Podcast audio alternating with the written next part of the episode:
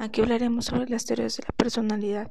Asimismo, se encuentra para una mejor y mayor conceptualización del mismo, que se han diseñado para la relación del ser humano. También tiene instrumentos diseñados que, que es para entender al ser humano y para darse a conocer.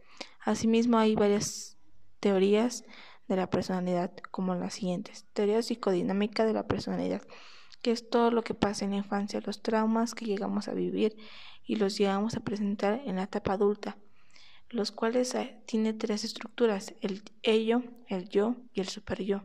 El, ello es presente de nacimiento inconsciente, impulsivo y salvaje. El yo se encuentra entre el consciente y el preconsciente.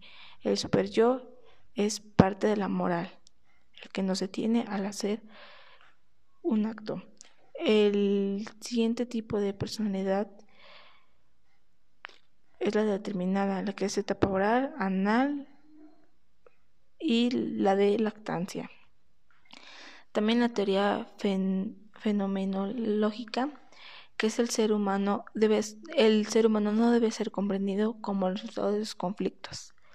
Eh, por otro lado, también está la teoría de los rasgos, que es la característica de cada individuo como el temperamento, ya que eso es biológico.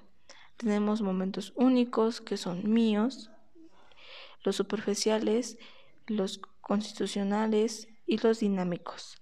Los superficiales son descubiertos mediante análisis factorial. Los constitucionales son pruebas psicológicas. Las dinámicas motivan a la persona a encontrar algo o, o alguna motivación para la vida. La teoría conductual de la personalidad, la conducta es predecible, controlada y estimulada, al igual que también tenemos una respuesta de todo ello.